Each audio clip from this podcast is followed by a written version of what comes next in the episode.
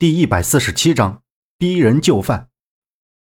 萧平浪将一仙内功心法道谢，然后对着看守的人道：“将你们门主喊过来，一仙内功我写好了。”傅烟云听说萧平浪将一仙内功写了出来，十分的开心，他急忙赶到地牢，看着萧平浪坐在牢内，他挥了挥手，下人打开了牢门。傅烟云看着萧平浪道。一仙内功在哪儿？萧平浪抬起头来，打量了一番傅渊云。一仙内功我已经写好，可我很好奇，为何你要如此费心竭力的得到它？傅渊云冷哼一声，不想言语。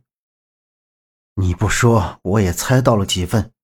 你多年练毒，体内毒素渐生，早已经侵入你的经脉。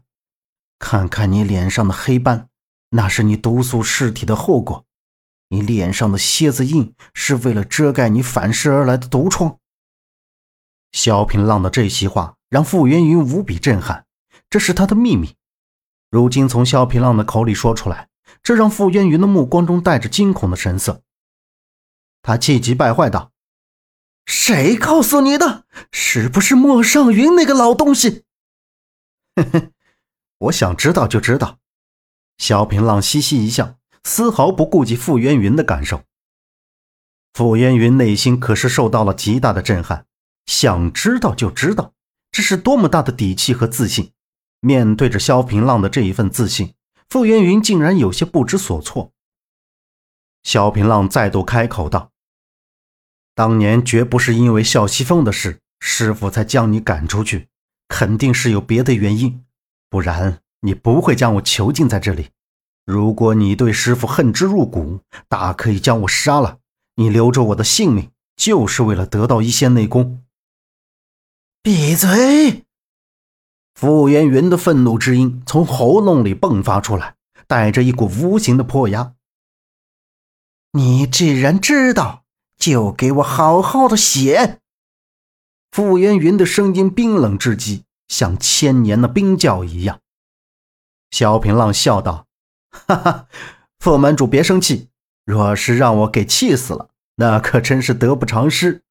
想想周瑜如何死的，副门主心胸便会开阔一些。”哼，傅元云冷哼一声：“不就想知道吗？无妨，你已经在我手里了。”告诉你也没什么大不了的。”傅元云道，“当年我和莫尚云同在富余门，我俩青梅竹马，曾有过一段情缘。可是……”就在我万毒噬心掌快要练成时，他发现我练负云门的禁书武功，一再阻我继续修炼。我知道他是为了门主之位，不想让我强过他，所以我偷偷的练，终于被我练成。我脸上出现了许多毒斑，当时。我去求莫尚云用一仙内功为我医治，可是他不仅不肯，反倒将我囚禁。我使计逃离，我发誓此生不杀莫尚云这个负心贼，誓不罢休。傅渊云是越说越激动，一掌拍出，石牢的墙壁上留下了一个掌印。所以你要得到一仙内功来治愈你体内积留的毒。萧平浪说出了事实。你懂什么？傅渊云气急败坏，那双眼睛似乎能喷出火来。我劝你还是将你写好的一仙内功心法交出来，这样你就不会再受苦了。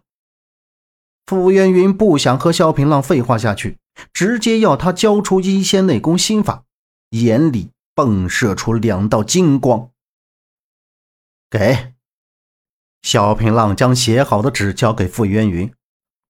傅渊云扫了一眼，放声大笑，双掌之间内息奔腾。看他的脸，一脸要杀了萧平浪的神情，他已经起了杀心。萧平浪眉头一皱，余光似乎看出了傅渊云的动机，他笑了，不紧不慢道：“哈哈，你现在杀我，谁能给你指点？”傅渊云的动作停了下来，他思虑了一会儿，转过身去，威胁道：“我暂且留你性命，你得给我好好解释一番。对了，这怎么有佛语？”傅烟云看着萧平浪写的心法里面出现佛语，心里有些疑惑。萧平浪赶紧圆谎道：“本来就有，你要是不信，就别练了，小心经脉逆转，走火入魔。”萧平浪激将他。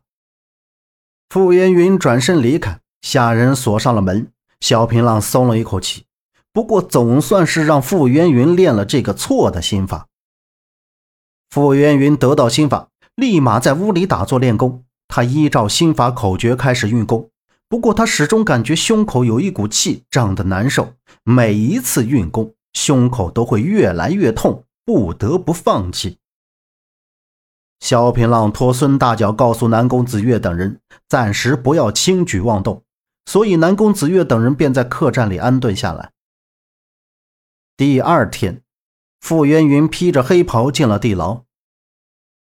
为什么我每次运功的时候，我的胸口老是聚集着一股气？是不是你在心法里面做了假？萧平浪躺在石板上，翘着二郎腿。听到傅渊云这样说，萧平浪立刻弹了起来，立刻反驳道：“我写的没问题，要怪就只能怪你领悟力太差，没这个本事练成而已。”傅渊云一掌拍在萧平浪的胸口，萧平浪被打在墙壁上，滚了下来。我不喜欢听这些废话，告诉我这一句如何练？萧平浪抹去嘴角溢出的鲜血，慢慢的站了起来，喘了口粗气道：“副门主，我现在被你握在手里，你说什么我都得做，哪里敢违背你？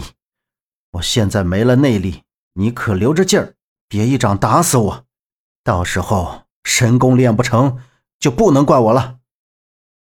傅烟云拽过萧平浪手上的铁链，悠悠开口道：“人在死的时候才会心甘情愿替别人做事。萧盟主，如今你是在我手里，但是你未必肯听我的话。”你想怎么样？萧平浪问了一句。傅渊云从怀里掏出一枚黑色的小丸子。你可知道这是什么？萧平浪摇摇头。冰破丸，苍头门第一毒药。萧平浪是一脸的黑线。他妈的，上次红衣魔女用万古噬神丹控制他。现在傅渊云用冰破丸要挟他，但是他现在不能反抗，他的内力只恢复了六七成，想要全部恢复还需要一些时间，所以这个毒药他必须服下。只要他的内力完全恢复，他第一个就杀了傅渊云这个毒妇，也算告祭莫尚云的在天之灵。你是想让我服下，然后你就可以完全控制我了？嘿嘿。聪明。傅烟云微微一笑，将冰魄丸递给萧平浪。萧平浪捏来冰魄丸，放在眼前看了看，问道：“这药苦不苦啊？”傅渊云道：“你拖时间又有什么用？我服下毒药，你让我做什么我就得做什么，这感觉可不好。你若是不想让我动手。”就乖乖服下去。傅渊云发出了最后的通牒。萧平浪仰头便将冰魄丸服下，脸色很不好，身体里面好像有万年寒意，他的七经八脉都好像被冻住了。本集播讲完毕，感谢您的收听，欢迎您订阅，下次不迷路哦。